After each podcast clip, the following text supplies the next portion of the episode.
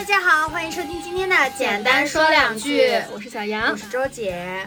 呃，我们今天想跟大家聊的主题是我们作为两个女性，应该听得出来啊，我们作为两位女性，然后在生活当中，在这个社会上面经常感受到的一些危险时刻和一些受到的小小的困境。对，嗯，这个选题的来源呢，是因为我那天看到了小杨发了一条微博，我爆笑，爆笑的同时，我觉得可能真的很多男生看到这条微博，他不能感同身受。对。因为最近不是双十一，大家快递都很多嘛，然后我们家楼下都是去快递站点取，然后我们那个站点可能是为了避免发生拿错的事儿，因为快递太多了，然后他就是上新了一个新的政策，你取快递的时候，除了你要报手机尾号跟你取那个取件码，你还要大声的报出你的房间名儿，然后每次那个老板就会问。呃，是叫小杨吗？我说对，嗯，房间号，然后我就很紧张，因为每次取大家都是排长队，会有很多很多的观众，我就想这个可以不说嘛，就是心里会不由得很紧张。然后我就那天发了微博，我说你让我大声报房间号，还不如杀了我算了。跟报身份证号没什么，对甚至更危险。对，我就觉得那旁边排队的人，万一是有有心人，那他就是知道我叫小杨，我住在几零几啊，我就很害怕。还好你现在是跟一位男性一起住，一个壮硕的 男性。所以就是我，我觉得可能类似这样的问题，很多女孩应该都百分之九十九都遇到过吧？啊，然后有一些男生可能确实他就没有办法理解我们这种莫名其妙的。或许没有必要，但是大家都会下意识害怕的这种时刻，是他们觉得莫名其妙，对，也觉得没必要。嗯，但对于我们来说，都是就刻在 DNA 里的那种警惕。嗯，我觉得比较常见的几个场景，一个就是深夜，嗯，夜路，对；第二个就是独居，对。这两个真的是重大灾区。我们一会儿再聊其他的，我们先围绕这两个来讲。反正你刚才说的独居，我这辈子只独居过 一年。嗯，那一年真的是我有非常多次，因为我我在想。那些事儿嘛，我觉得有很多时刻，就比如说你听到外面，但凡有点风声，对，就你不像现在，我是跟李木森住在一起，外面一有个动静，我都说来看热闹，是这种。对对对。但当时自己一个人住的时候，就是下意识的就就会感觉到人身受到威胁，会想躲起来。嗯，是。然后包括，嗯，你刚刚说的是这个快递暴露家门后，不知道快递上你家门的时候，你会有会自己住的时候非常害怕。嗯。我会养成一个习惯，就是您先放在门口，对对对，然后感觉他应该是走远了，把门打开。也在网上刷到过那种，就是女孩，她说您先放门口，然后真的就有人他不走，守在那儿，那很吓人。就是你一开门，发现他还在那，我特别吓人。这是你们那个案件里面有的吗？没有，微博上刷到的。嗯，然后我还记得当时最害怕的就是家里有一些。器材出现问题，比如说热水器坏了，要修修暖气，或者是要上门查个水表。因为有一些人敲开你的门，他就是我要查水表，就往里冲进来。我真的，别别别别别！比如说我当时是自主租的房子，它是包修的嘛。对。他就说为你安排什么什么时间上门好吗？我一不想让他单独进入我的房间，二我也不想单独面对他，我就说稍等。然后那会儿我就记得。我就是有一次叫了我一个男性朋友去我家，我说我第二天上班，你去我家，我给你点好外卖，点好了任何喝的，你帮我把这个事儿盯了，我不想独自面对他。嗯，哎是。我之前租自如的时候，会感觉稍微能好那么一点点，然后但后来我不是也租过其他中介嘛，他们就真的是不会跟你约时间，也不会怎么样，就他要是有空了，你报修完恨不得十分钟之内他就会出现，然后敲门 就往里冲，哎，你不是热水器坏了吗？我来看，他不问你 O 不 OK 方不方便，然后一般都是那种大叔嘛，确实心里会很害怕。我还记得好像有一次咱们俩还是同事的时候，就给你打电话说，现在就让你回家要休。啊，对对对对，就他们不会管我的时间，O 不 OK？哎，而且合租的时候，我也非常害怕听到有人敲门。就是因为以前合租是大门，然后进来各自是各自的门嘛。我记得有一次我经历过，就是连续两天还是三天，其实也不长，最多三天吧。但每天都是晚上十一点快十二点的时候会有人敲门，很用力的那种砸门。我非常害怕，我吓得要死。我在家，实际上他敲的那个大门距离我还隔离到我的房间门嘛。但我吓到在房间里，我就赶紧把手机静音，我也大气儿都不敢出。其实，但实际上我也不知道我在怕什么，但是就是非常害怕，而且呢，那种状态可能能持续半个小时，你就听他到底走了没，敲还还敲不敲了，然后第二天再来敲，我特别害怕。哎，我刚刚是突然想到，这个敲门我也经历过，而且当时是我已经跟李木森在一起住了，然后我们家不是经历了非常严重的那个漏水事件吗？然后当时那个房东是为了省钱，他可能先不找，没有找专业的维修人员来，那他找的是谁呢？是找他的父母。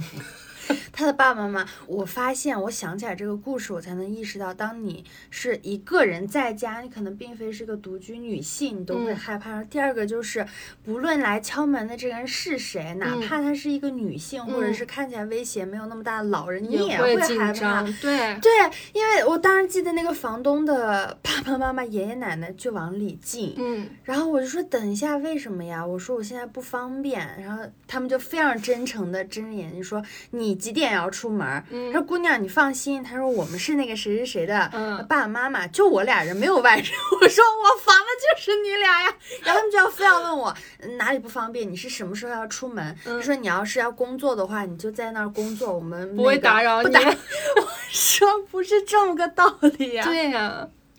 然后他们就就往里进，然后那个后续其实也挺搞笑，就是那个爷爷就大概是拿一个什么什么胶把那个他就粘了地，粘了一地的那种白色的胶，结果晚上漏到楼下还是在敲门。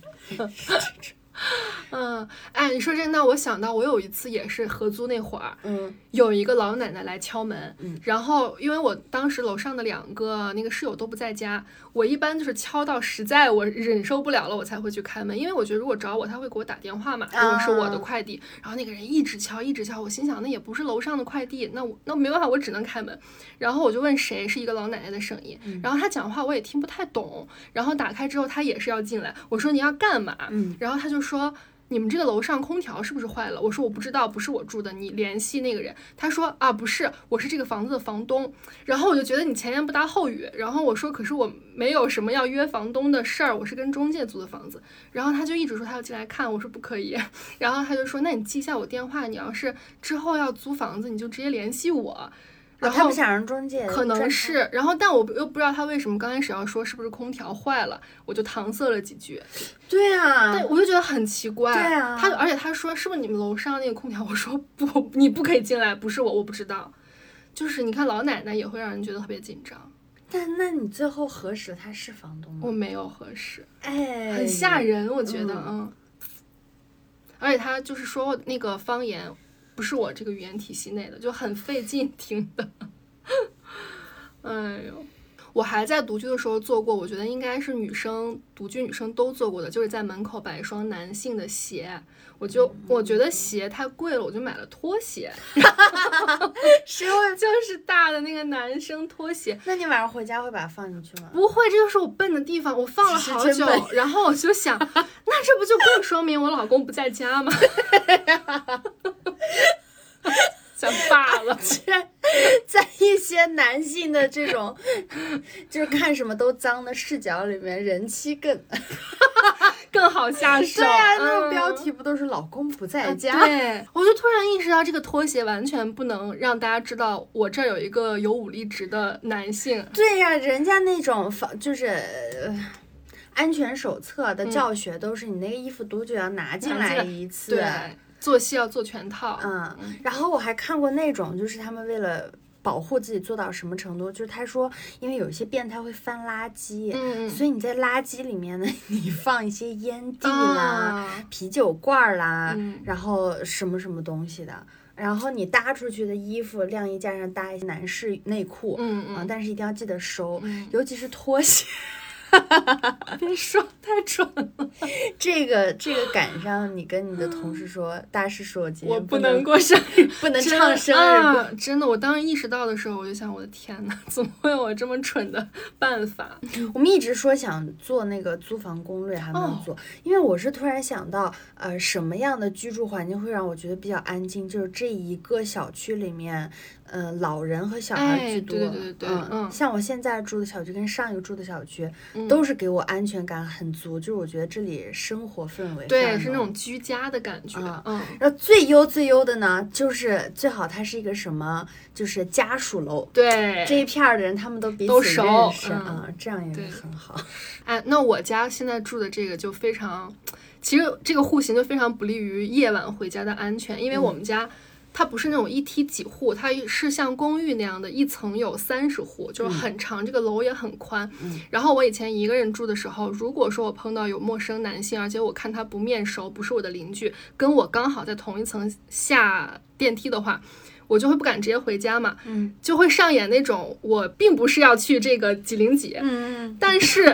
就是因为我们这个楼道特别的长，而且就是一眼能望到尽头，这三十户尽收眼底，就让我的这个戏码显得非常的尴尬。就是我走哪儿都会很很尴尬。然后我有时候如果说那个人走了半天他还不回家，我就会装，我就说，哎，这哪儿啊？就会装这是我朋友家。我说这发消息也不回，到底是哪户呀？我就会这样被念出来。对，然后有时候自己就好尴尬呀。但是他一走，我就火速逃跑。因为有很多影视剧啊，很多影视片段都是女生跟一个男性在一个电梯里面，然后他即便是已经按了不同的层高，或者是等对方先按，都没有办法避免那个危险，他最后一定会。对，是。所以我觉得电梯也是一个天然会给人带来很多恐惧感的地方。一个封闭的地方，你和陌生的人，首先就是。他比你按的晚，你会害怕。对，他跟你按到了同一层，就更害怕，更害怕，对吧？尤其是你按完之后，他待在那儿，他不按，这怎么办呀？您您您去几层啊？跟你同一层，真的很吓人。然后就是夜路，对，夜路也是一个。大板块，嗯，夜路我先讲一个，我真实是真真实实，不像上面这些，可能大家会说是我们警惕性比较足，或者是因为生理条件先天的会产生一些担惊受怕，这个是我真实受到的骚扰，我人生也就这一次了。是有一天呢，我跟我的朋友玩完那个密室，而且是恐怖密室，我本人非常不爱玩恐怖密室，除除了是为了。跟男性制造一些肢体接 触，不得不去。那那一次就是我唯一被逼着去去的。然后呢，然后那天呢玩完密室之后，就已经到了差不多，我记得是一两点钟了吧。然后那天还，我当时还是有男朋友的。然后我男朋友那会儿跟我不住在一起，他就说：“那你几点玩完？我可以在公司，本来也要加班，我就在公司多等一会儿，然后打车去你那儿接到你，然后咱们一起走。”嗯嗯，然后就是这么一个事儿。然后所以我的朋友们就问我说：“要不要陪我等？”我一看。晚安。我当时的男朋友给我发的行程记录，我看也就是五五到七分钟就来了。我说那好吧，那我就在这儿等等，你们就赶紧走吧，车来了就走。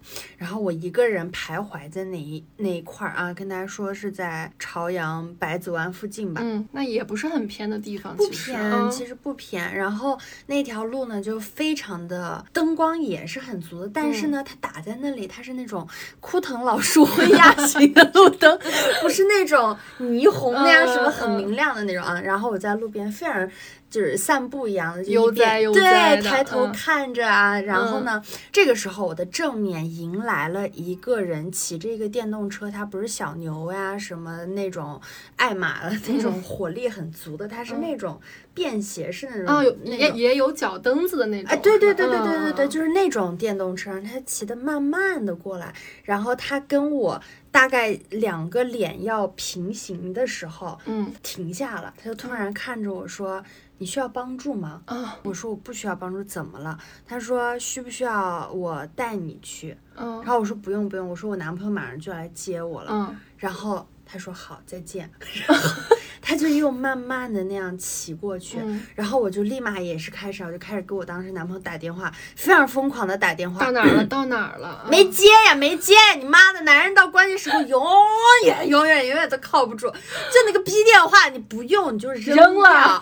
怎么工作微信能不能回得及时？好不重要，就不接。然后我就开始自己自导自演，我说你到哪儿了？我说我朋友都走完了。我说我太冷了，你赶紧的吧。然后。嗯，我也不知道他当时有没有在看我，因为我根本不敢往那个回头的方向去看。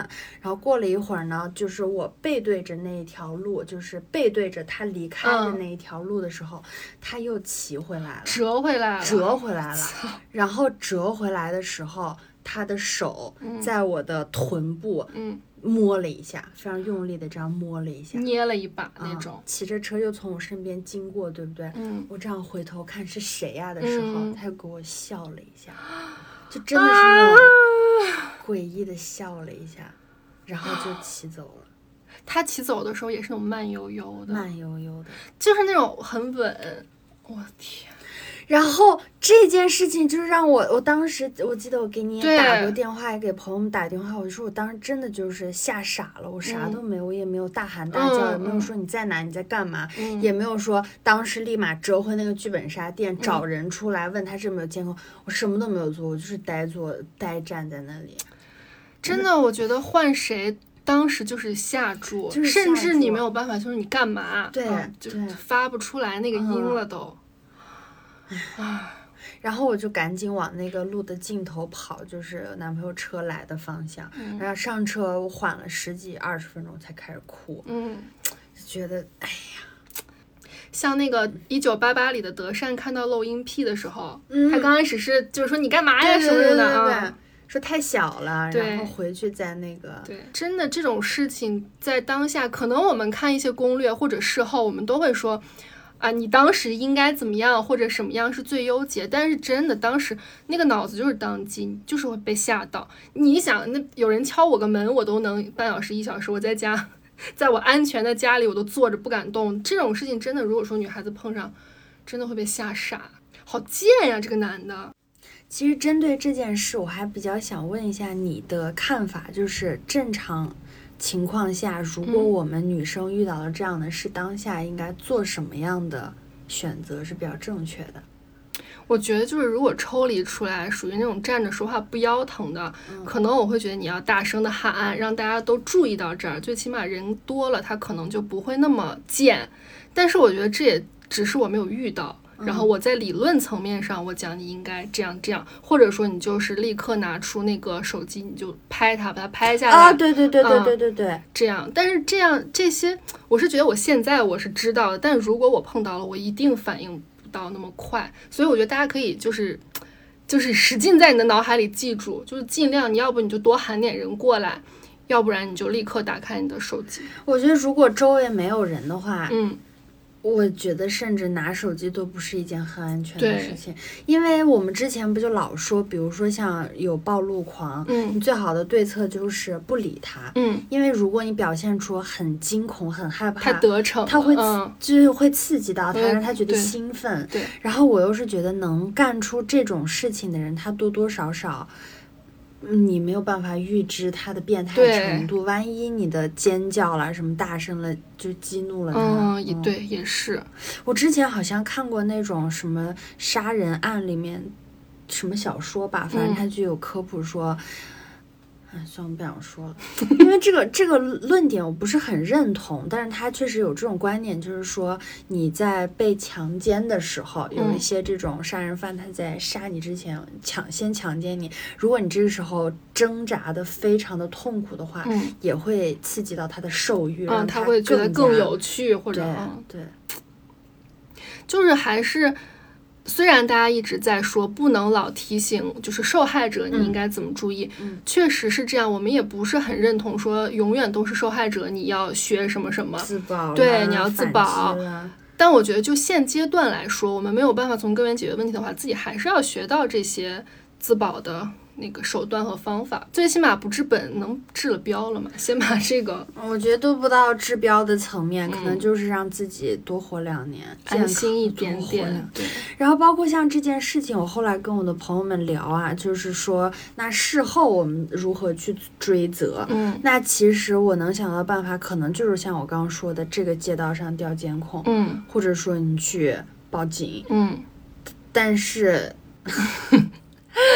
对吧？对，就真的是，如果作为一个事情被取证啦，跟你嗯沟通啦，那对他的惩罚力度又是什么样呢？对，就更就嗯嗯，蛮让人对，就你会觉得啊，我付出这么多，而且我也受到伤害，最后好像只能用得不偿失来对，甚至可能我还要去现场再次回忆当时对每个细嗯节，在把在我心灵层面上也造成这样的，伤害，然后时间精力，嗯，对吧？然后最后可能得到的那个所谓的惩治，连我们刚刚说的那种治标都不算，对，哎就就算了吧。算了吧，嗯不是我们要算的，啊，没办法，嗯，嗯。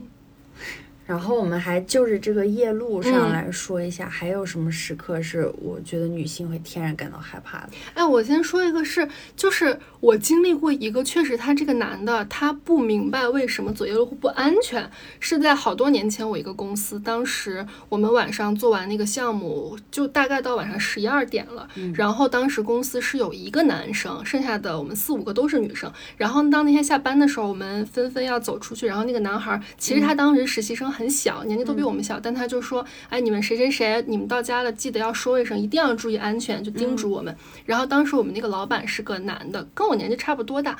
然后他听到我们这个对话之后，他非常的不解，嗯，真诚真真实的不解。他说为什么要注意安全？他一句话把我们问住了。我们四个女生加一个男生，不知道怎么回答他。我们说快十二点了，确实是不安全，而且已经没有地铁了，你肯定要打车回去嘛。嗯然后他说那又能有啥不安全的？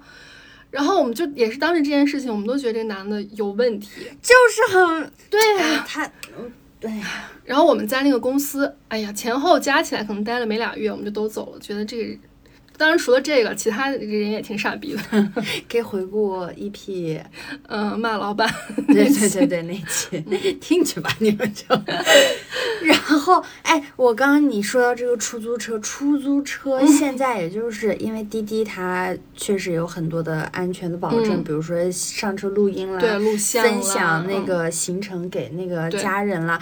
除了这个之前真的没有那么健全，因为你出租车顺手路边拦的，嗯嗯，然后甚至之前在整治之前，其实黑车很多，，对，包括我家乡的城市到现在黑车都很多。是，晚上我爸爸妈妈从来不让我坐黑车，嗯。嗯。我印象中滴滴也是出了几件大事儿之后才有这样的，嗯，就我觉得代价未免有点太大了，我记得之前还在上大学的时候，那个时候应该是还没有滴滴，我嗯不太确定了，或者就是可能，呃，大学生嘛，你要是又懒又不想坐嗯地铁，但是又想打车的话，怎么办呢？当时现在还有这个软件叫滴答，哦，然后它是一个顺车的，对，它是一个顺风车。然后那顺风车就代表这些车主他们不是常年专门嗯做这个活儿的。然后我会，我印象到现在都非常深刻的就是，我最害怕的就是约到的这个车，它展示界面上面描述的车型，比如说是白色的，是个嗯。SUV 什么的，结果当天他给你打电话来，路边是一辆别的颜色的对车，对，你你当时你那个心就上还是能在头上上还是不上怎么嗯。办？然后你就问他为什么不是这个嗯。车，他就会跟你说，哦，我那辆车比如说今天限号啦，拿去修啦，加油啦，我就开这个一样的，嗯。那不一样。然后顺风车真的是个重灾区，我记得我当时把我的顺风车的那个姓呃昵称啊嗯什么都改了，昵称叫什么大力还是大壮之类的，嗯然后职业描述就写的警察，就是这种，但还是很害怕。哎，我也遇到过滴答这种打到的那个货不对版。嗯虽然它平台就说你可以去反映、去投诉，但当下你上还是不上？对，嗯那么晚了，对，而且顺风车很难叫，要提前很久约。而 而且有时候我会有那种不好意思在，就比如像这种情况，我会觉得我哎确实害怕，但是人家都说了那个，好像我再怎么样显得我不信任别人，就这样，唉，就很很难受。或者像摁电梯的时候，我也会，就是我如果僵在那五秒不按，我会开始尴尬，我会想，那对方会不会觉得我在防他？但我确实是在防你，就很难受，女生真的很不容易，太辛苦了。哎，我还想到一个小事儿，这个跟前面这场景无关，嗯。就是我什么时候真的意识到这个男性、女性在体力上有非常大的差距呢？就是有一次我跟我一个嗯、呃 gay 朋友嗯。闹着玩儿打架，他跟我一样高，嗯一米七三，然后但是她的体重好像跟我就差不多，嗯，但是女生本来可能相对骨架要小了，怎么样？嗯她看起来比我瘦多嗯了。男生一百来斤真的很瘦对，我就觉得她就是一个豆芽儿菜在我嗯眼里，但是每一次我跟她这种打闹了或者玩了，她一一只手就能把我死死按住，对，她是嗯那种二十多年来从来没有健过身的那种人，我就觉得嗯这就是先天的，你没有办法。你看起来他再怎么样，他是个老头他是个、呃 身材娇小，对，他那种力量的压那种压制，就是让你无法动弹。然后真真的在这种环境下，就你看到什么，你得离你靠得近一点，都觉得哎哎。嗯还有是前段时间，甚至是我已经是跟一个在接触的男生走在路边，嗯而且是非常繁华，呃，不是繁华了，就是非常热闹。嗯在什刹海那边，我们嗯在散步，然后迎面而来的呢，就是三个那种呃喝酒喝一半儿把嗯那个衣服 哎呦，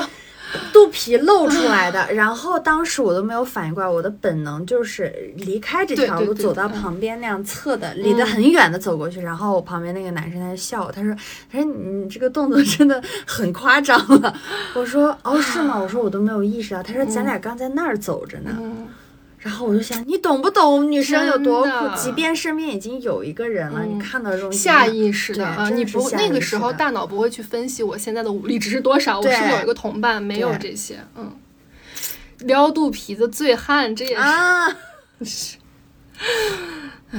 能飞，我飞三条街以外去了，真的，对于嗯，在公众场合自己没有绝对安全的情况下，对于陌生人、陌生男性撩肚皮，你先天就让人怕的要死。对，上一次我去五常参加婚礼，跟我的那个同事，因为我们两个是第二天要第一波在那个酒店里面的人，嗯 然后所以呃就在那个酒店附近给我们订房，因为那段时间就是东北地区持续的红涝灾害、暴暴雨对，嗯所以大家结婚基本上都堆在那个，嗯所以就是那一栋酒店就全部都被订满了，因为那是当地最好的一个酒店。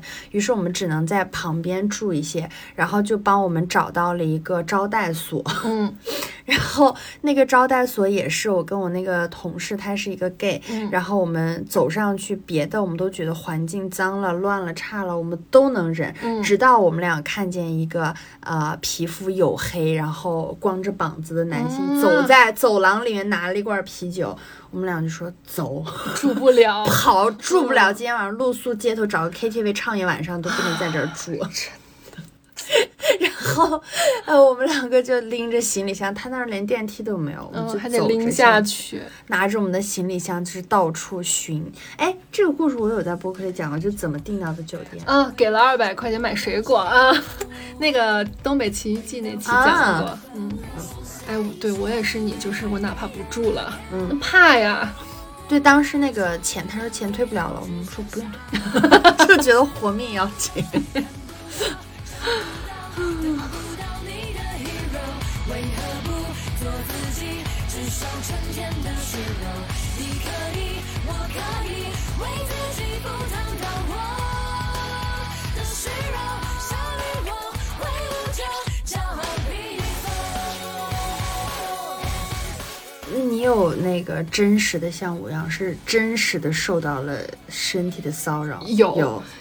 但我不是在晚上夜路的这种情景下，我比较多的是在十四号线地铁上，哎，他们老传说说十四号线还有哪号线？十五号线是吗？往十五号我没有坐过，通联通那个某13些号互联网嗯公司是这样的。好像是，但我自己确实是在十四号线上。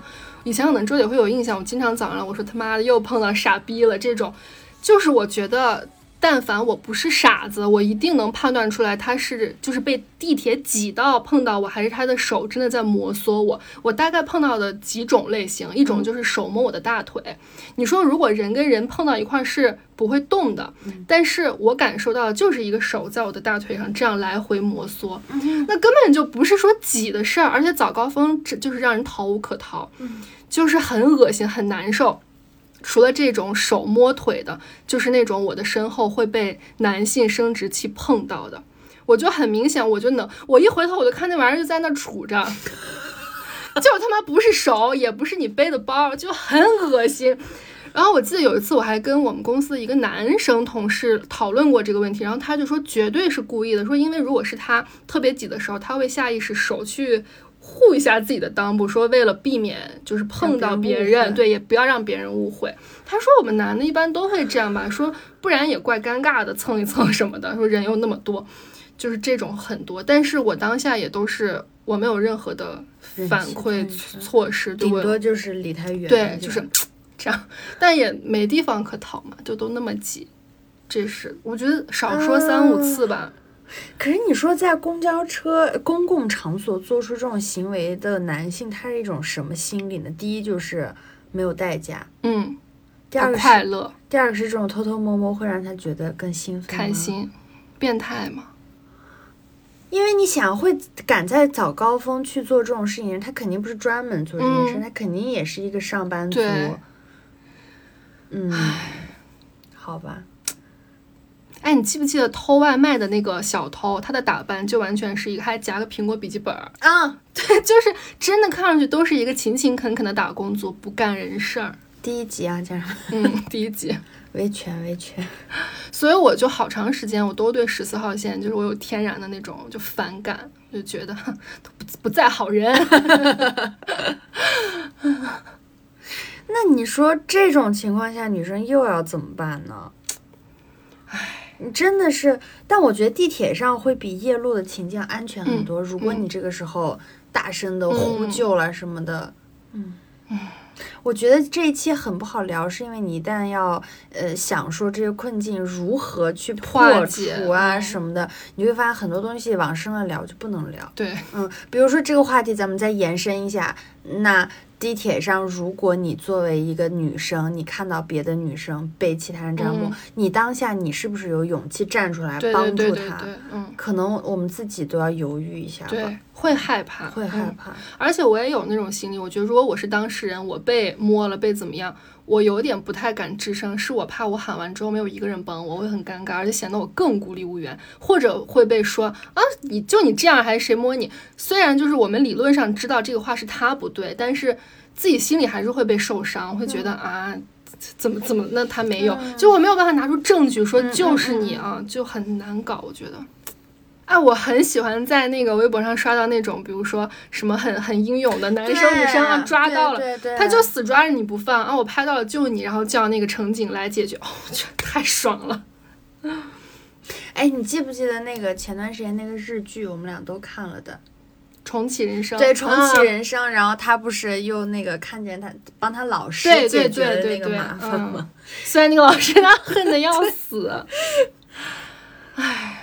但我觉得我们是不是要从改变自己开始啊？以后如果夜路，我就暂且不说，危险系数有点大，是不是在地铁上这种公众场合，我们就拿手机拍他的脸，嗯就问你在干嘛？嗯，你在干嘛？其实我觉得拍真的是一个还挺好的方式，因为现在社交媒体太发达了，大家谁也不知道谁的手机嗯视频传出去就火了。而且你看，咱们自己也很就是刷到过很多那种说大家注意这个色狼、这个嗯傻逼、这个什么记住他的脸之类的，嗯，我们以后就拍他，对，拍他，然后问他你在做什么？嗯你做错了没有？你以后还嗯敢不敢了？嗯道歉了是吧？道歉我要把你发出去。你是哪个公司的？一般在地铁上这种情况是可以求助那个巡警对对，乘警，嗯，地铁里面的工作人员，嗯。哎，我还曾经为了保护自己的安全上网买过防狼喷雾，嗯 然后但我觉得非常搞笑的是，我买了没多久，想再买一个的时候，发现这个东西就是作为违禁品被下架了，而且搜不到。为什么呀？然后就是好像说这是属于危险东西，就跟管制刀具划成一个范围了。嗯嗯，嗯算了，嗯。那个什么，他们好多女生会在包里配一个小的电棍，那种、嗯那个好像也是稍微防护一下。嗯。还有那种可以报警出很大声音的啊那东西啊，嗯像一个小钥匙扣儿，你一开就吱哇乱叫。对，我独居是有那个，嗯我都忘了。这个其实也挺好使的，因为那个声音大到确实能把歹徒给吓到、震慑到。它这个有两个应用场景，一个是随身携带，你嗯。按一下，好像它那个还不是随便就能给它关掉的，你要经过一个繁琐的流程，哦，就是让你嗯。不会别人一抢给你关了，它会一直响。然后还有另外一个，它是挨在门上，它那种磁吸的感应的，就是如果你的门没有关好或者怎么样，它也会一直叫。然后有一次我在那个房那个独居的房子里喝多，你忘关门了。就一直在叫，关键是我就一直说谁在吵，就是好吵好吵，然后就让他响了几个小时。后来那个有邻居来敲门什么的，才半半醒的，是我的门没有关好，好危险！一边在这里说自己觉得很危险，一边把危险的事做尽，一边不关大门。嗯。还有一个，其实我没有受到实质性的那种侵害，但让我觉得非常恶心。有一天晚上十点多了，我坐地铁出去，然后就在我们小区楼下，我刚下楼，我就看到好多人围着一只小猫在看，然后我就也去看小猫。然后在看小猫的时候，旁边就站了一个男的。其实我当时就看到他了，因为他拿了一个公文包，还挺显眼的。然后逗完小猫，我就从小区一路走到地铁站。然后我我这个人就是出去老戴耳机，然后我也听不到旁边人在叫我什么的。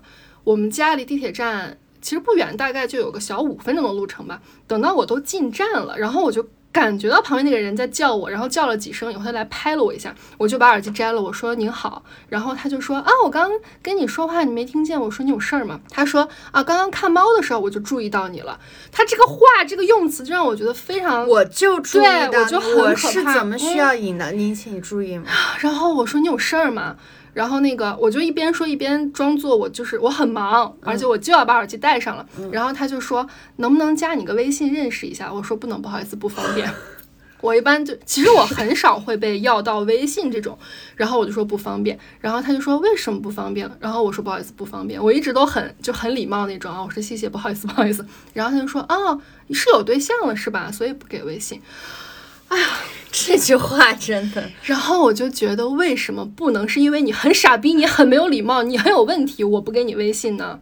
然后我就没有在意他，赶紧就跑进地铁了。我也没有再看他到底是不是真的要坐地铁，就不敢回头看，吓坏了。哎，我不知道我这个故事，我无中生有一下好吗？嗯。我不知道有没有借鉴意义啊？一次也是，嗯，别人管我这个朋友要微信，然后，嗯，他不太想给，但是呢，当下也是当时那个场景，他会觉得，首先是晚上，然后他怕拒绝了之后会怎么样，会怕这个男生会一直跟着他，对，所以他就说啊，可以你扫我吧，然后扫完之后呢，不是就会有那个验证验证的消息嘛，嗯，然后，呃。他就发现他已经那个提示了验证消息之后，那个男生还没有走。嗯，就一般人不就礼貌的要完之后就走了，好谢谢，回头再联系呗。对。然后当时那个男生就一直没有走，盯着你通过，还没有通过。你知道这个时候我的朋友灵机一动干什么了吗？或者就是当时因为害怕，或者就是烦躁，不知道该怎么办，他就掏出来一根烟开始抽。然后那个男生。就看了一下，嗯，他说，嗯，你记得一会儿通过点什么，人就走了。哎，这个也是，很荒唐，但是很妙。我不知道是可能这个男生他不到那种变态的程度，他只是在他的眼里，可能抽烟的女性就是一个不好惹的，是坏小孩，坏女孩，是个 bad girl。啊，他抽烟，呢算了。那不是一个好方法。而且，哎，我会觉得烟在这个时间可以作为一个武器，你冲它，对你冲它扔，也是能造成一定杀伤力的。我还以为你刚说你可以朝朝他脸吐烟圈，我说这，这还不错，可可以可以。荒唐又合理。当时我的那个朋友描述呢，就是他看到那个男的脸色的变化，自己都觉得很好笑。妈的，小样儿，一根烟把你吓阳痿了。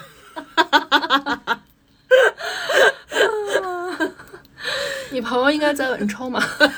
给你来一个，来一个微信算了。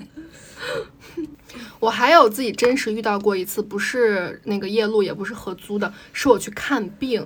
但是就是我一直不太敢就百分百说，我确实是被骚扰了，被侵犯了，是就是因为有这个场景加持。可能大家都会说看病嘛，在医生眼里你就是一坨肉。我是大概前年吧，我就是突然那个身上起疹子了，你记得吗？就一大片那个前胸加肩膀就已经被我挠得面目全非，就突然一夜之间，然后就痒到我开始有点慌张，因为它既不是换季，我会知道可能我换季的时候会这样，但是它一夜之间我就很害怕，我就想那我去挂个号去看看，有些人也开始痒痒 了。然后我就挂了中日友好医院的主任号，我还多花了一点钱挂的主任号，然后我就去看病。当然是夏天，我那天又穿了一个吊带，我也没有穿内衣，外面穿了一个很大的衬衣。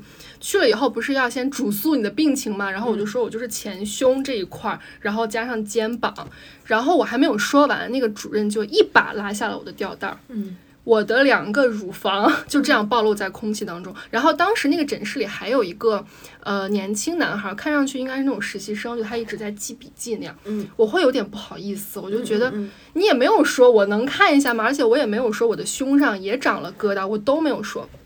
他就一边，然后他的手就上我胸了已经，然后就一边摸我的胸一边说，呃，乳房上有吗？没有是吧？来我看看啊，没有啊，他就一直在那自言自语，我就很难受，但是我。我就觉得那个场景，我不能说你不要摸我，好像显得我这个病人不是很专业。然后他就我说那所以是一般是什么情况导致他就在那把玩我的胸？我还是觉得就是他的这个触碰、这个抚摸完全不是那个望闻问切的这个范围，就是在把玩，而且是毫无必要的，因为我没有说到这里有，哪怕就是你要看，你也可以说，呃，有没有蔓延到乳房上等等，这就是他给我的感觉，不像在看病。然后他就问我说：“那这是过敏还是什么？”然后他就说：“啊，这个也不好说，都有可能。”就开始说那种模棱两可的话。然后就问我：“那你呃家里有养宠物吗？”我说：“有有养猫。”他他也没有说有可能是猫会引起过敏，你要的他就说养那玩意儿干啥呀？说都不干净，别养，就关你什么事？然后就说到最后呢，他又说：“啊，后背看一下。”我觉得后背看一下我都还可以理解，主要就是把我的衣服是直接拉下来看胸这个环节让我实在是无法。理解，然后但最后他也没有跟我说到底是什么引起或者什么，最后还是我问我说，所以这个算啥呀？算湿疹还是什么？然后那个主任说也可以算。然后那做结论是什么？结论他就在我的那个诊断结论上写了湿疹，然后让我去拿药。我那我就觉得你就太不专业了吧？你可以跟我说这是湿疹的一种，可能是什么引起的，你用这个药就行了，还得我问啊？可也可以是，那我自己给自己看了呗，我还来找你干嘛？我觉得你嗯。两个角度，第一个就是，呃，其实我们女生有的时候去做体检，包括像妇科类的检查。对于女生来说，它都是一种没那么舒服、没那么自在的过程。就前上周吧，刚体完检，就那个，因为我去的不是公立医院，还是私立的专门的体检的机构。其实他们相对于公立医院来讲，他们的服务态度是会更好的。但即便是那样，我在那个环境都没有很自在。去做过妇科体检的朋友们都知道。你是要躺在那个床上，然后把你的双腿撑开，踩在脚蹬子上面，然后下下半身是完全对。呃，裸露的，裸露的，对对，谢谢你。然后呢，这通常这个检查的医生也好，反正医护人员他会拿一些东西撑开你的下体，所以整个过程你都是有点手也不知道该放在哪里，眼睛也不知道该放在哪里。但这已经是最好的情况了，因为你当你在去公立医院的时候。那些医生在正常的医生眼里，你你就是一具身体，对，就是一具肉体，他会觉得你不要大惊小怪，你的情绪什么什么，所有的都都不重要，就会对你很，反正你是很难在这个过程中感受到人文关怀，或者说自己作为一个人被尊重的。然后再就是当男性他。在更欠缺他对于女性的同理，或者说他作为医生，他见的太多，他实在是忙得顾不上。那我们的感受就是会非常不好。对，是我记得前段时间，因为我觉得你这医生有两个问题，他一个是他跟你的交流不是在一个病人的体系上的，第二个就是他这种触碰也好，他是没有让病人感觉到安全的嘛，而且他也没有预告。对。我是想到那个咱俩都爱听的闲聊，好像前段时间他们做过一期那个医生主题的，因为我记得那个里面有很多医生，他就是站在医生的角度，他有表达过，其实跟很多病人不是不想说，是因为说了你听不懂怎么怎么样。但是我当时心里就会觉得，好，我理解大家工作都那什么，但是不是可以找一个比较折中的方式，让既省了你的工作量，你也尽量让别人能听得懂嘛？对。不能走极端呀。对呀，哎呀，尤其是这种，哎呀。所以就是你看这种场景，我就很难讲说我感受到被侵犯了。那别人就会说，那看病不就这么看？是看病要这样看。那你是否可以说一下，我们来检查你的乳房是否有那个疹子？我觉得这完全没有问题。所以我真的希望，如果听我们节目的有懂这方面医学相关知识，可不可以给我们普及一下？就身上痒这件事情跟检查你的胸部是不是有必然的联系？或者就是我的这个看病流程，它。是不是是非常的合规和那个规范的？你看，在这里再往下聊聊的是就又没法聊了。哎，补充一下，这个主任是一个五十岁左右，就是那种男性，所以可能我会让我有一天然的害怕的感觉。嗯，我昨天在听，还是咱俩喜欢的《言外之意》，好像我们有很多听众朋友也很喜欢那个，我就听到他们讲那个医生那一期。我还给他们留言了，我刚刚那个看疹子的故事，他们有讲到说有一些网友去看病，去看妇科，然后比如说你填的是已婚，然后当那个扩音器放在你身体里你很痛，那确实是很痛的时候，说就会有的医生说这有啥疼？你不是已婚了吗？不是已经结婚了吗？那这跟男的进去有什么区别？我觉得真的，你书都读到哪里去了？你专业知识或许很厉害，但是你。不要说这样的话，这啊，然后还还听到一个说，呃，好像是生过孩子还是什么了呀？然后那个医生妇科还是女医生，他就说啊，怎么怎么不愧是怎么怎么样这么松？你给人下什么结论？跟你有什么关系啊？唉，就是虽然我们能明白理论上我们就是一具身体，我们去看病，但是你这样的话是该对一个身体说的吗？对 因为前段时间，即便是我觉得我去了那个私人的诊疗机构，已经受到比较好的尊重和待遇，但是那个医生他在给你人文关怀的时候，他还是会受到他所受的这种观点的制约。他说的话也让我觉得莫名其妙。他说：“嗯，有过性生活吗？”嗯，我说有过的。他说：“哦，有过的，我们就呃可以做这个子宫切片还是什么的，不然这个肌瘤检查是没有必要的。前面都很 OK 吧？然后呢，也是到了这个扩音器那个进去检查的这个步骤。他说：你看，呃，他说疼吗？我说有一点点难受。”然后他说：“他说你这个都已经是很好的。他说毕竟是，他说不愧是有过性生活，都没有疼的受不了什么。他说那些小姑娘就不行。我心想，这到底这个没话可以不用说，在干什么呀？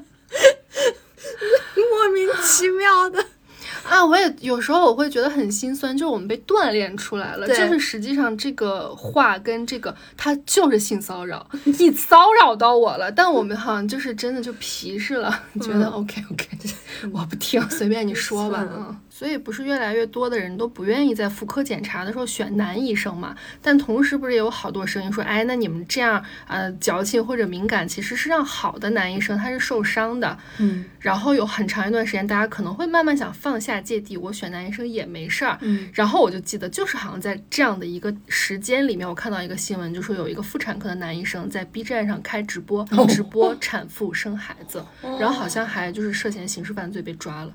就那你让我们。怎么办？我们给你信任了。那个 延展一下，就别说那个妇科医生了，按摩都是吧？大家都会觉得有的时候时间实在是太仓促，你要一直等。比如说女生你要等女技师，或者男生你就想个男技师。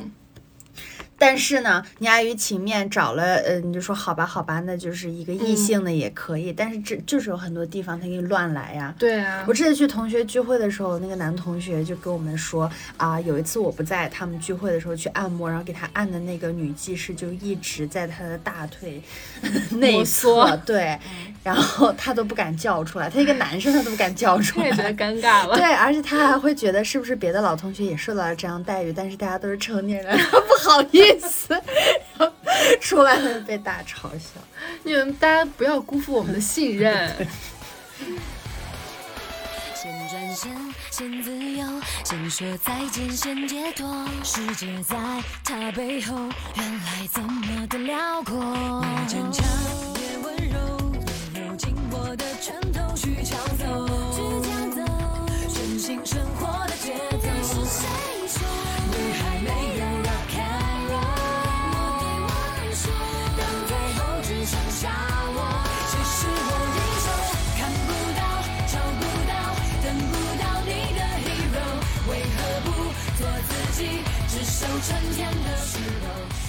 哦，还想到一个非常常见的场景，就是商务局，尤其是工作属性的应酬，工作场合也是这个性骚扰频发的高危地区。真的喝点酒的，大家就你就现原形了，你那点人样可是藏不住了。我真的那个这个故事我在感情那一段讲过了，我给大家讲的只是我受到这件事情事后我跟我当时的男朋友的一些问题啊。我先把当下发生了什么事情跟大家描述一下。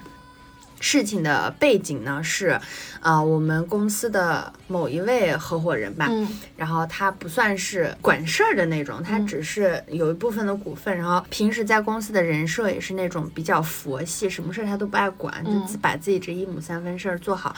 哎，但是呢，他这一次呢，好不容易他是有帮公司拉到一个活儿，嗯，啊，然后但这个活儿在能不能做成，能不能谈成，能不能给公司带来收益都是不确定的情况下呢，要先去。搜索搜索怎么办呢？公司其他的人都不在，嗯，他们去做了别的已经既定的项目，然后就是这个活儿，周姐跟这个人，你们两个人就可以弄好。那这个所谓的搜索也就你们俩去吧，我们也合伙人对，嗯，你们不参与就算了。然后我跟他一起去了之后呢，嗯，合伙找我们这个做事情的这个老板和他的二把手都还是 OK 的，但是呢。因为这个项目呢，他后续可能还想要做一些网页啦、小程序啦这些的，所以他就把他以前的员工叫过来了，四个程序员往那儿一坐。先开始你看，真的不是刻板印象，但就是最 刻板印象的那种 程序员，然后穿的也是那种可能格子衫 之类的，然后性格呃比较其貌不扬，这么讲吧，然后也是啊呃。毕恭毕敬的对曾经的老板，有活儿你找我们就一定做啊，比较呈现出那种。斯文，嗯，且不善于社交的状态，就不是那种咋咋呼呼的。对对，前半段他是没有给人感觉到威胁的，然后直到什么时候呢？他们说，哎呀，今天那个谁，呃，我们叫他 L 哥吧，L 哥不在，L 哥必须得来啊！周姐这么漂亮的大美女往这儿一坐，他不来，他得后悔一一辈子什么的，我们得把他喊过来。嗯，我就已经想走了，这话这，我就已经想走了，我他妈是来，哎呀。后悔，那你死去吧，你死去吧。然后来了之后，他那这个 L 哥跟前面几位程序员就截然不同了。他一看就是那么一个看着就油子，一看就是流滴下的汗都是黄色的那种，汗滴的是黄色。来了之后呢，这几个傻逼程序员，嗯，刚刚他们就是蔫坏型的，你一看就是因为他们呢，就是把我旁边的位置让出来了，居然让那个 L 哥坐你旁边就在我旁边之后，他已经喝过酒了，然后他就说，他们刚都说我要后悔，我不信。他说我确实，他说确实我会后悔。谁让你变情的？我说别别别，我说大家一起把事儿做好。然后他说，呃，那喝一个吧，我敬你。然后他拿那个分酒器，他们不是爱令狐冲吗？他就喝了。然后 我说好厉害。他说那周姐不赏赏面子跟我喝一个吗？然后让我比较心寒的是，在这样一个要促成合作的项目上，没有人帮我拦。嗯嗯，我的那个合伙人没有帮我拦。她是女孩是吧？女孩。然后作为他们曾经老板的这个大老板，嗯，他也没有帮我拉。他是男的还是男的？男的，嗯，一个哥。然后没有人帮我说话的时候，那几个蔫儿坏的程序员又在那儿有点起哄的时候，我能喝，其实不是不能喝，就是难受，就是当下膈应人，非常难受，真的受不了了。然后我就想，算了吧，我以我自己比较轻松的方式扳回一点我的地位，比如我就说。我就把自己放在甲方的姿态，我就说，我说酒可以给你喝，但你活儿能干好吗？嗯嗯，是不是找找不回来呀？从一个陪酒女的身份变成了谈工作了。对啊，我可以给你点面子，给你喝。我当时说出来这句话，我就这句话说的好。然后我就拿小杯的跟他碰了一杯白酒，然后这样的回合有好几次。嗯，然后我那天算了，我大概有喝二百毫升到二百五十毫升的白酒，真不少，真的不少了。然后在这。这样一个场景，他们还是没有要回的意思，就是说什么那个我说我的合伙人，我们就叫他 Q 吧。嗯，Q 能走，他说你不能走呀，他说你能喝啊，说什么的。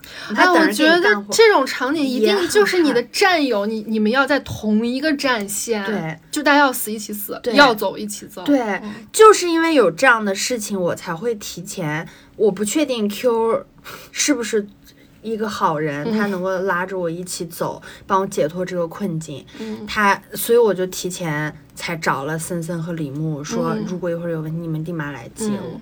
就是这么一个前提，然后所以针对这件事情，为什么我会对我当时男朋友那么失望，以至于就是大哭大闹，一定要跟他掰扯清楚这件事情，就是他轻描淡写的跟你说你当时不想喝可以不喝的时候，我就非常愤怒，并不是这样的对，不是我不想喝就能不喝的，对呀、唉，就大家不要站在那个理论层面对上啊，嘴是你的，那嘴是我的，那嘴也是你们的，你们管好了吗？你们说那该说的话了吗？而且他当时的理论就是，嗯，因为我的前男友也是一名程序员，嗯我就说，如果在这样的场合里，你能做到完全不喝吗？然后他当下的第一个反应，我觉得他是想说，但我是男生。啊，但是呢，他可能也迅速的发现这件事不对的。他说，我不想喝，我就绝对不会喝的。我说，那你牛逼呗。我说，所以我出事我也不会找你。嗯，我说，咱俩根本就不是亲密的人，怎么什么什么样的？哎，我刚突然在你讲故事的时候，我想到就是我们前司的那个我们的 HR 姐姐，就是有一次我们在公司聚会的时候，他们也是喜欢灌酒什么的，但可能不至于像你刚刚讲的那么 too much。嗯，然后那个 HR 姐姐，她就关注每一个人的安危，就说啊，他喝不了了，你看他明天还干活呢。然后他会点你们每个人都走，而不会说那种落下一个还是什么，那一次也是啊，那个我们的 P 八 P 九嗯，一直一直要喝，谁谁谁可以走，你们不能走，对对你不能走，你不能走。对，嗯。那个 HR 姐真的是天使。然后还说，哎，那谁谁还咋还没下来？快快快快快！就这样，就是给我们断后。这种情况真的很需要一个很需要战友嗯，就是感觉 title 比你高一点，能说上话。就像比如你刚刚讲的，你们的那个合伙人或者那边的老大，他但凡说一句“哎，不要这样”，他们屁都不敢放一个。对嗯，我有好几次是真的有被保护到了的感觉啊。嗯。但是保护到你细往后深究，你会觉得啊 是这个行业太差劲了，这世界糟透了，大家一起死。但是当下你是感觉到温暖的，比如说，嗯，我们不以不评价任何行业的人啊，我们只嗯。描述客观事实，就是可能有一些从事摄像行业的，嗯不是摄影，从事摄像行业，他们可能所受的文化教育程度不会太高啊。那比如说，我经常在剧组里面，我们现在常合作的一个摄影指导的老团师，对这个老大，他是他们公司的老板，他经常会开玩笑的，来了一波新的摄像兄弟们之后，大家会互相认识嘛，他嗯就会。跟大家说，这个周姐啊，我女朋友，大家都不许聊骚啊。嗯，你懂吧？其实他是在用他们那能适应的那种语言体系，告诉他们嗯不要在组里嗯，明白。不尊重人。嗯但是你听到但这个语言体系是很有问题的。对嗯，我同意了嘛？倒也不是，但是嗯你知道他是为了你好，也是为了让他们能接受。嗯，因为你没有办法跟他们讲说你要尊重女性，对，就是你好像会有一点对，啊，对牛弹琴，他先别说不出来。嗯，就是你又懂他一是要这样，但是啊，就一定要这样吗？然后另一个比较容易被不尊重的行业，或者我们所说的可能跟咱们不是一个教育体系成长出来的人是什么行业？制片。啊，你懂吧？？我觉得有被温暖到的是，经常我们的制片统筹嗯啊、你认识他，嗯。嗯，他会跟新来的哦，人，那个大哥，对，嗯。会跟新来的所有人说，这个是我亲妹妹，嗯，他会嗯这么说啊、然后还有就是让我觉得很。嗯，安全的就是当时，比如说在任何地方车接车送，嗯，当时我不是一个人在威 在威海 在威海嘛，然后其实嗯，我要去威里市里面过生日，这个路上两个多小时，嗯。我是觉得特别没有必要让他们专门开车陪我嗯跑一趟，因为开车你还得折返，那就对相当于四个小时。而且你也可能会觉得这是自己的事儿，不是工作非对要那样。，我是要脱离组去干自己的事嗯情嘛。但是每次他都会说，你千万不要那嗯个什么，在别的城市又是晚上，你绝对不可以自己一个人打嗯车。然后他就会给他们打电话，然后那些制片老师过来说，哦，那个什么哥交代我们了，说嗯不把你安全拍呃送到，不拍照发给他，他就不给我们结这个项目的劳务。嗯。那你就嗯哎，我觉得就是你刚讲这几个被保护，跟我们刚才说的，就是我们自我保护的方式，它有一个共同点，就是让我们变得更男人一点。就是男人保护我们可以，或者你身上笼罩着对男性的力量。我抽根烟，我那个我我喊一声，就很难说这到底是真的在保护我们，还是就另一种层面上越来越糟。但是我觉得在目前来讲是能一点点吧起到一些帮助作用的。再聊就没法 没法聊。还有在工作中，我一个朋友跟我讲，就是就她也是长得挺漂亮，但是我觉得不管你长得漂亮不漂亮，这不是你该承受这个事情的原因。她经常在工作当中会被客户要求说：“你来我房间一下。”就是或者你今晚就待在我这儿，就有的真的话说的很白，就恨不得说你今晚你就待在这儿。然后他刚开始说他第一次、第二次遇到的时候会就很很震惊，到但是到后面就是他自己也会有点习惯了，就说啊不了。然后他就说觉得挺悲哀的感觉，就是性骚扰接触的多了，后面自己都都屏蔽了，就觉得啊不用了，我不去，然后也不会有什么波澜了。我就听着觉得挺心酸的。我觉得这个这个事情就是真的，很多女生她打扮的好看，然后她愿意捯饬自己，嗯不是为了你们这些对，不是狗为让你嘴贱对的。嗯，然后包括像很多职场里面，大家天然会对长得好看的一些人有好感，我觉得这个是很很正正常嘛，包括你面试需要化妆，这个是体现一个尊重，我觉得嗯这都没有问题。但是当一些戴着有色眼镜，或者说本身心里脏，所以他看什么都脏嗯的男性老板身居高位，并且这样的人越来越多的时候，就会让这个行业有一点。变味儿了，真的嗯很变味儿，是我之前骂老板那一期使劲骂的。我上一个前司的老板，嗯他就有很强的这种属性。虽然他是什么九八五的什么嗯数、研究生加持 title 很多，很多很多嗯的这样的一个人上人，但是无法改变。就比如嗯说，经常当时我会帮他面试一些人，就能感觉他他字里行间的这个女生长得。然后还还嗯像你妈逼，对吧？我觉得人家的简历非常的优秀，嗯人家的表达，人家的谈吐没有任何问题，嗯就就怎么了呢？然后呢，他又会解释说，你看啊，他说我们这个岗位叫管培生，嗯嗯，他其实也相当于总裁助理，嗯，那我带出去的人，你这样是吧？嘿嘿，哎呀，你黑个屁呀你！你黑个屁啊！你自己啥样你照照吧。对，然后他有的时候跟我谈心的时候，他也会呃所谓的谈心，就那种 PUA 画大饼的时候，也会说，嗯，不知道你有没有想过一个问题啊？他说就是，你看你呃书读得好，工作能力也不错，长得还这么漂亮，但是却在自己打拼。他说你会觉得很可惜吗？我心想，可惜在哪？我应该干嘛呀？我当下就应该把裤子脱了吗？就是他这个话，除了对我，还对我当时另外一个同事，就是我我在是其之前的节目里对她的称呼应该叫粉切黑的那嗯，个女生，那个女孩，嗯，嗯，也说过。然后我们两个都是，那不然呢？对，那要干嘛那？要干嘛呀？遗憾，遗憾，现在还跟你在这说话呀，这是最遗憾的事儿。那，所以我非常的欣赏你，我觉得你很优秀，你很独立，不是骚，这这不这，我觉得这不是一个被拿来夸的点。而且他这个前因后果不搭嘎的。对嗯以及他这个所有的建立在的价值体系，就是女人就是男人的附属品嘛，嗯嗯，对吧？你的好看就是用来给在男人这里换取流通的，嗯，就是啊你的货币。嗯，你又是个什么东西啊？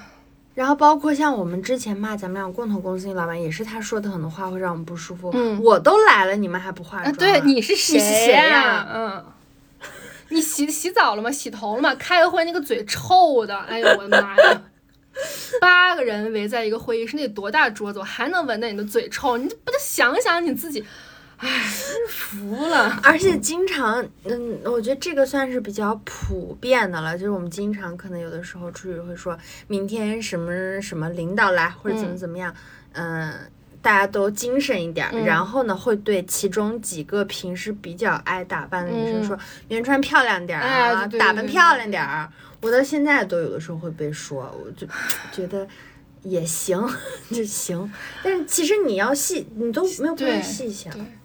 我觉得你就是，如果想让大家都舒服，你就是男生女生明天都精神一点。对，你该洗头的，你明天都把你的头给我洗干净。对，你不要点名说，哎，某某女生，你你你们怎么怎么，我平常干啥，我干啥。嗯，就包括到现在，嗯，即便我的老板变成一个女性，而且我觉得她从来不是一个不尊重女性的人，但就是因为我们在这样的环境里面，所以她。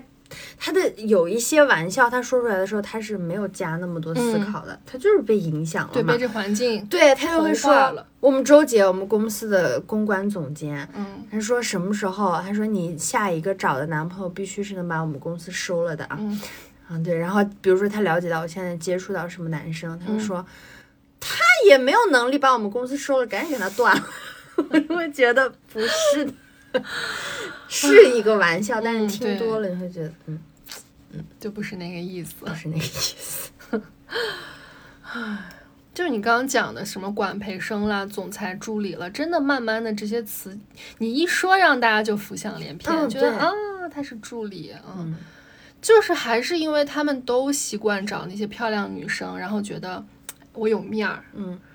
你到底是有多证明不了自己？你要在这个事情上去证明你可以啊！嗯，上周我去参加了一个有一些陌生人的一个酒局，然后呢，其中有一个女生，她还是宝马的某个部的总裁助理。嗯，然后呢，我能感觉出来，她也不是那种。我们所谓打标签那种网红脸，一看她就是一个很有谈吐的一个女生。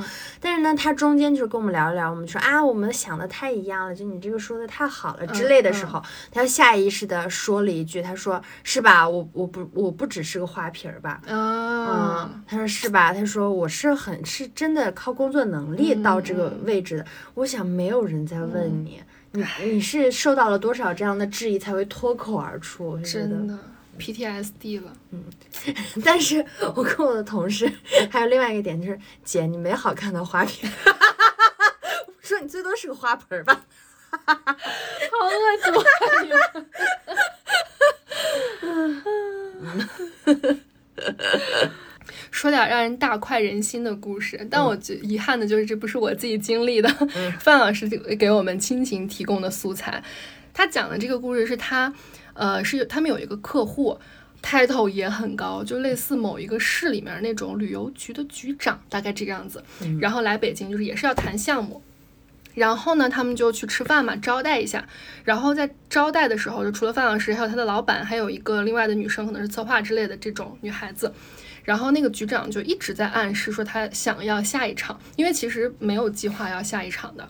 然后最后他就说要去那个 KTV 唱歌，就自己点点名了要去 KTV。结果到了这 KTV 之后呢，这个局长就开始对那个女孩动手动脚。刚开始就是凑过去说：“哎，我跟你说，就是说的内容都是一些吹牛逼的，就是我很厉害，你你跟着我就应该没有问题啊。我可都是啊，比如说我有什么十套房，我怎么怎么，就是开始吹自己的那个资产嘛。然后贴着人家说了好半天之后，就开始搂着人家说，搂完以后那个手就在人家小姑娘腿上来来回回。”然后范老师他们那个老板就看到了，他就说：“行了行，咱回去吧。”他就你看他就是制止了，说：“行，咱不唱了，回来。”然后呢，到回去的时候，他那个老板就说：“呃，那个就是小范，然后还点了那个局长，局长还有那个女孩说你们跟我一辆车。”然后范老师跟我说，他当时那个局长脸上是一副那种很得意的表情，他觉得老板开窍了啊，我是把这个女孩要送给他的啊。我说他可真是想的多，这明明是四个人呢。然后他们四个就坐上车，开车，开呀开呀开，开到北京的四环。然后 他们的老板，他的老板就把车停下来了，停下来说：“你下车。”然后车上的人都没有反应过来，那个局长也没有反应过来，说什么？然后他那个老板说：“就说你呢，你给我滚下去！”哦，是在环路上，对，在环路上。我操！然后这个局长本来也喝了酒了，然后他就开始说，就开始骂人，说有病吧，就类似，本来也上头了。然后那个。领导就说你对我们小姑娘动手动脚，说你就赶紧滚下去，就有点不耐烦了。然后那个局长就威胁他说你这单还想不想做了什么什么的。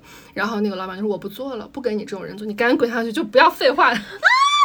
然后就把他赶下去，然后。呃，好像当时他们在吵吵的时候，那个老板就说说小范你也下来，因为高高壮壮的站那，那个局长可能就觉得两个男的对他一个，他有点弱，他就屁也不放就下去了。然后我就听完，我觉得好爽啊，而且他是专门扔在了环路上，就是不好打车。范老师，这个钱老板吗？嗯，钱老板。钱老板那个有对象吗？有，人结婚了。好吧，真是一个好男人，真的很好，嗯。嗯，听到我觉得太爽了，好人，好人啊！正常的男的都是应该这样。但他报复心真的也挺重的，他就记着，就飞在环路上。这但凡十公里内能看到一个车，我还不放你。还有一个也是这个故事的主人公，一个男的是非常好的正常男性，一个男的就是见到我在群里跟他大吵架。嗯。够贱，真的特别贱。这是我之前合租的时候加了一个群，这个群呢是我们一楼有一个小卖部的老板建的，然后群里面就是我们那栋楼所有的住户，然后平时有个什么事儿啊，老板就会通知或者说取快递或者什么的，大概是这样一个群。然后有一天晚上已经一点了，这个老板就艾特所有人说这么晚打扰大家了，然后说跟大家说个事儿，说大家晚上出门，特别是女孩子一定要注意安全。这样，这个故事里面出现了三个人，老板一个贱男。还有小杨，对我来扮演那个贱男。好，然后呢，老板就说，就讲说为什么要这样说，说刚才有个女孩。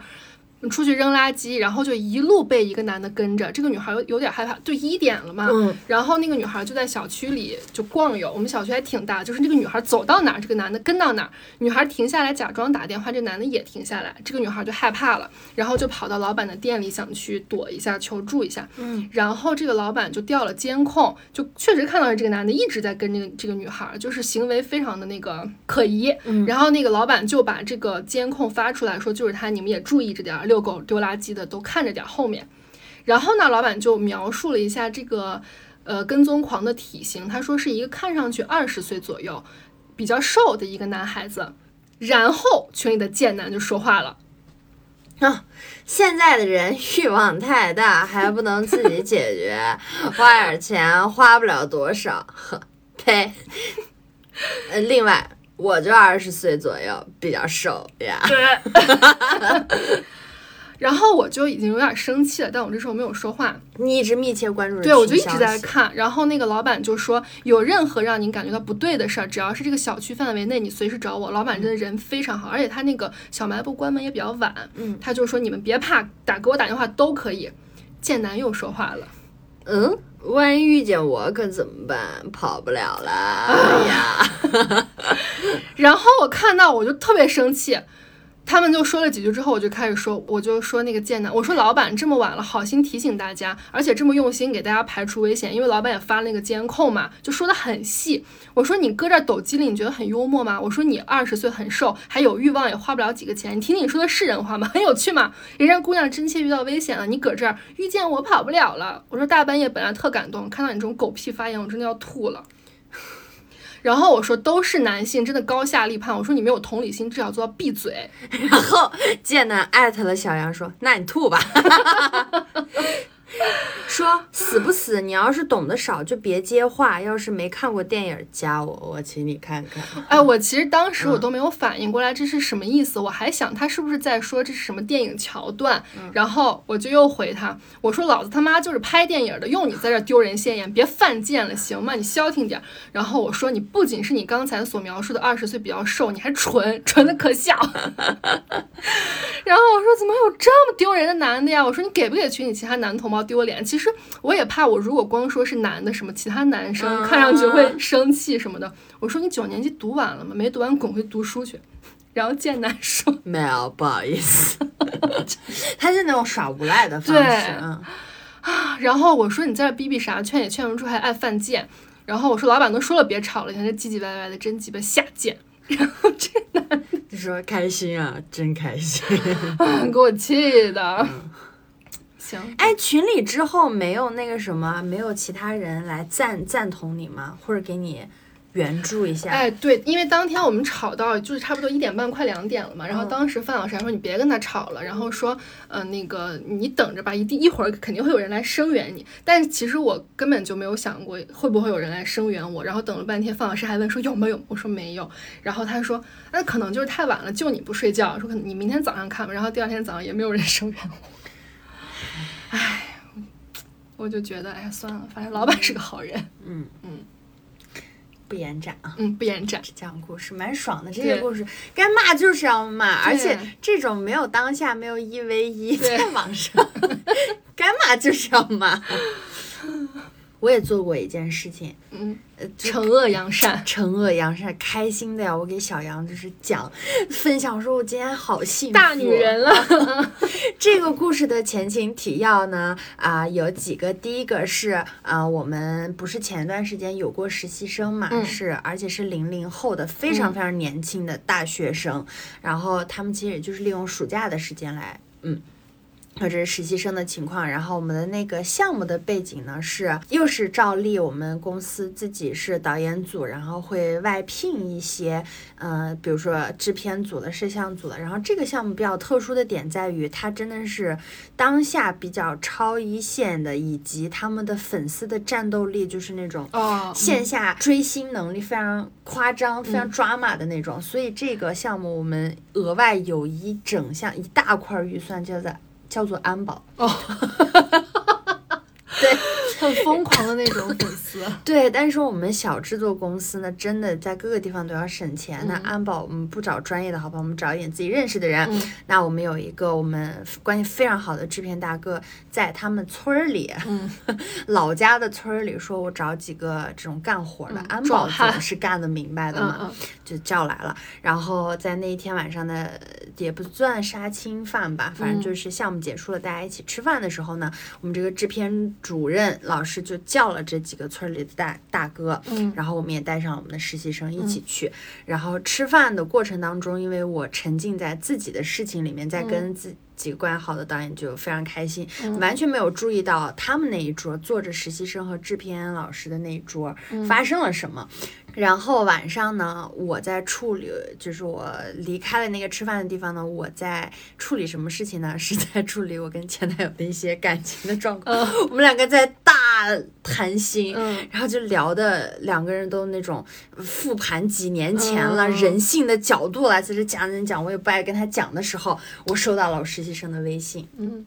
他就一上来，他说：“周周姐在吗？”他说：“今天饭桌上有个叫什么什么的老师加我。”他说：“我不知道咋说，就是他的行为太异常了。刚还给我打语音，我想把他删了，可以吗？我该咋办？”然后哭表情，哭的表情。其实他这段话你仔细听，就是有点儿，嗯，已经有点儿，对对对，就不知道怎么办，有点语无伦次对，有点语无伦次，也没有什么逻辑。然后我就直接把电话给他打过去，我觉得他肯定是遇到什么事儿了。然后。嗯，他就给我描述，他说是这样的，今天在这个饭桌上面，同时有两个男性对他表现出不尊重。第一个是他刚刚说有一个人加他微信，他想把他删了的这个人说，他今天一直啊，就是有在找我喝酒，然后有说让我回到家一定要跟他讲一声啊什么的。然后我已经说了，我们导演组就是我们自己的人会照顾他安全，就让他不用那个什么。他还一直要加我的联系方式，还记了我的电话，然后走的时候还让我打包那个菜。然后说，嗯，那个他电话是给人家，没有给人家微信嘛。然后打电话，就是他到家了之后，那个那个男性就给他打电话问他你到家了没？然后问他那个菜你记得热一下，怎么怎么吃之类的。然后他又加我微信，他说我不想加，可以吗？我说没完全没有问题，你们之后不太会有交集，我说他也不是我们常用的。我说而且就真的要对什么工作的时候再加就好了，没关系。然后我才说就这个事情吗？然后他才说不是，还有另一个老师啊。然后他又说另一个老师是真的是这种性骚扰的程度了，是他当时本来就已经喝的有点多，喝了酒就是那种，嗯，马尿上头了，就那种屁样子就出来了。但是我们这种。导演可能比较见多了，就不理他们，就是就不喝了，我们明天都还要工作。但是他就去扫脚我们的零三年的实习生，然后就跟他喝。然后旧的实习生描述他当天晚上喝完之后就说说你们那个十几岁不到二十岁皮肤就是好呀，说你看你的脸蛋儿就是觉得都是水灵灵的。好下贱啊！下不下贱？然后还说什么？就说，嗯，在我陪其他人出去抽烟的时候，然后呢，呃，可能那个里面就不剩几个人了。说那个男老师就凑到他的旁边跟他说，啊。你现在有没有男朋友呀？然后说你打算什么时候结婚呀？然后说我跟我的老婆当时就是你这么大的时候结婚的，现在已经快二十年了，然后我们也很久没有夫妻之实了。说我有的时候就是真的看到你们这么大的女生，我就会很感慨青春不在了，什么？那你死去吧！哎，他跟别人说他跟他老婆没有夫妻之实，谁要听你的性生活频率啊？嗯。啊！救命！还是就有的时候也会觉得，哎呀，回家也没有个人能跟自己说知心话。我老婆也没什么文化，什么叭叭叭叭叭的，贱不贱？对。然后我实习生说，我当时特别害怕你们都不在，然后他就已经贴我贴的非常的近了。然后说走的时候，然后他还就是就是大概是用臂膀这样有点搂着半搂的状态，就是说那个什么，想以后那个啥请吃饭呀什么的。然后他就是越想越害怕，然后他一路上他什么都没有说，他忍到家里，然后又看到刚刚那个无辜的问他热没热剩菜的那个老师加了他，他这是导火索，导火索让他觉得情绪崩溃了，他就觉得世界上的男男的都是坏人啊，你懂了吧？为什么前半段我讲的会觉得莫名其妙？因为他当时自己也捋不清楚这个头脑了。我之前一直在跟他掰扯那个剩菜的那个老师是，我说你把他的截图发给我，我说我跟他打电话，我认识他，我觉得他不是这样的人。然后他给我截过来的图，就是真的是在问他说什么剩下的肉串拿回去了吗？真没别的意思，加微信只是朋友关系，今天给你发信息也是吃饭的时候，什么什么的。问问你怕你们晚上会饿？他这个担心剩菜。这个人只是一个替罪羊，但是那个人，就我跟他聊了将近二十分钟，不是把这个事情的原委捋清楚了吗？然后我是先去跟那个剩菜哥打电话，然后聊清楚了，我就知道不是他的事儿了。然后我就去找我们那个，首先是叫他来的制片主任，还有我们自己公司负责，呃，就是掏钱给这些制片老师，这个算是管钱的这个大哥吧。我就同时说了这件事情，我说这件事情的严重性，嗯，然后。我说他都吓哭了。我说，而且我们工作不是，我说这是咱们的底线嘛。说找这种人，咱们都不知根知底儿的，然后还那个什么的。然后说完之后，那两个哥也是非常言简意赅。我们那通电话打了都不到一分钟的时间嘛，就说知道这个事儿交给我，不用不用管了，嗯。基于我跟他们合作这么久的信任，我也就没有再跟他们沟通了。然后我又去回去再给这个实习生打电话，我就跟他说了很多。然后我就说不是你的错，嗯啊。然后我还说，首先就是你一定要清楚，不是你多想了，也不是你的那个任何问题。我说要说你有问题的话，我说你唯一的问题就是你当下就应该去找我们。我说这个桌子上所有的人都是你值得依靠、值得信赖的。我说包括可能以后你这段实习结束不跟我们。公事，我说你在工作当中也应该就是有这种事情就是发生，尤其是在人多的地方是你最好的发生的阶段，怎么怎么样？我说，然后就是你一定要相信你自己绝对没有做错。我说这种人该死都是他们的问题。然后就又跟他心里疏导了二十多分钟，然后他就一边哭一边安慰他，然后他就说我做的最正确的决定就是什么？这个夏天来到了这个公司什么的这种话。然后是第二天，就是因为当天晚上已经很晚了，然后第二天早晨呢就。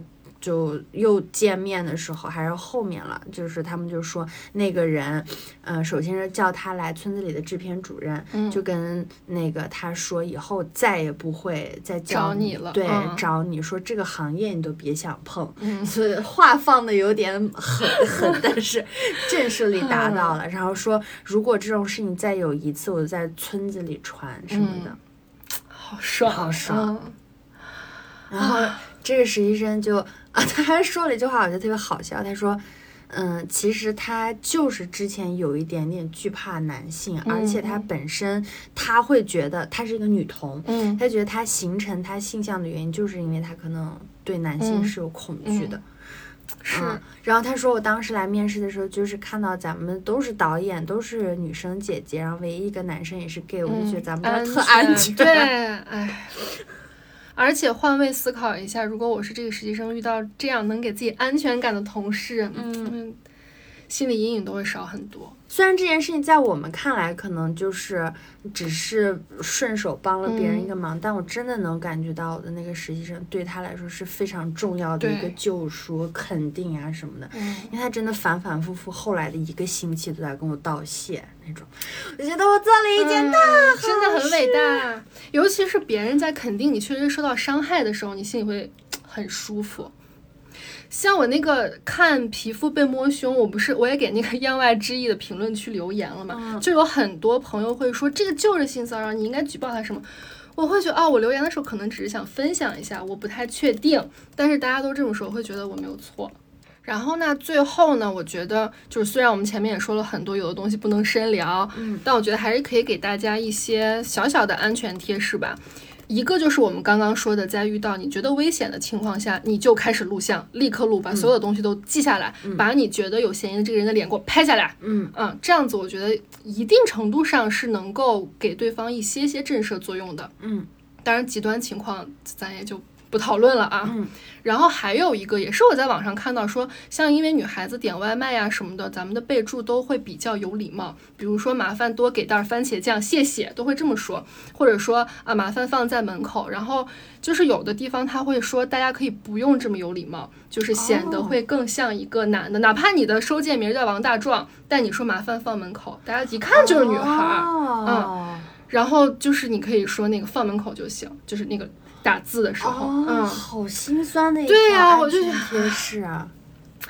然后还有就是打车啊什么的，一定是要分享给你的朋友或者家人。晚上对，晚上一定要同步行程。嗯嗯，哎，虽然就是咱不提倡受害者去改变。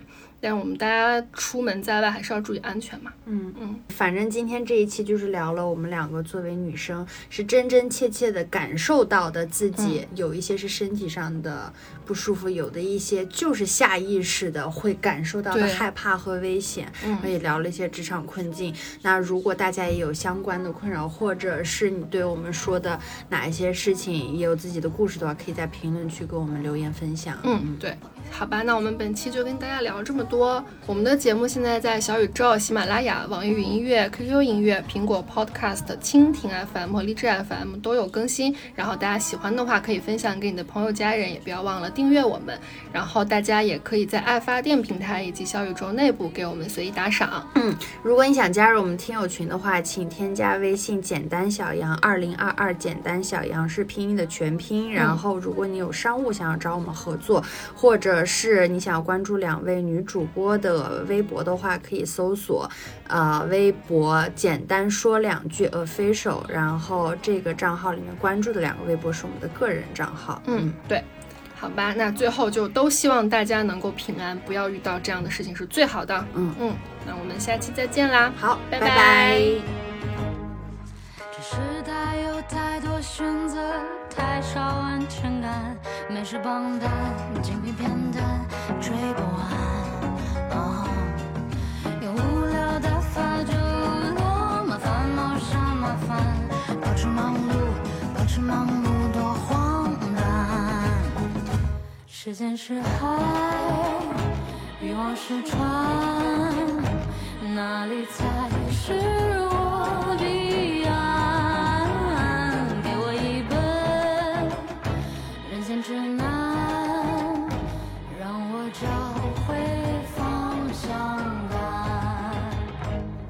的光这一路的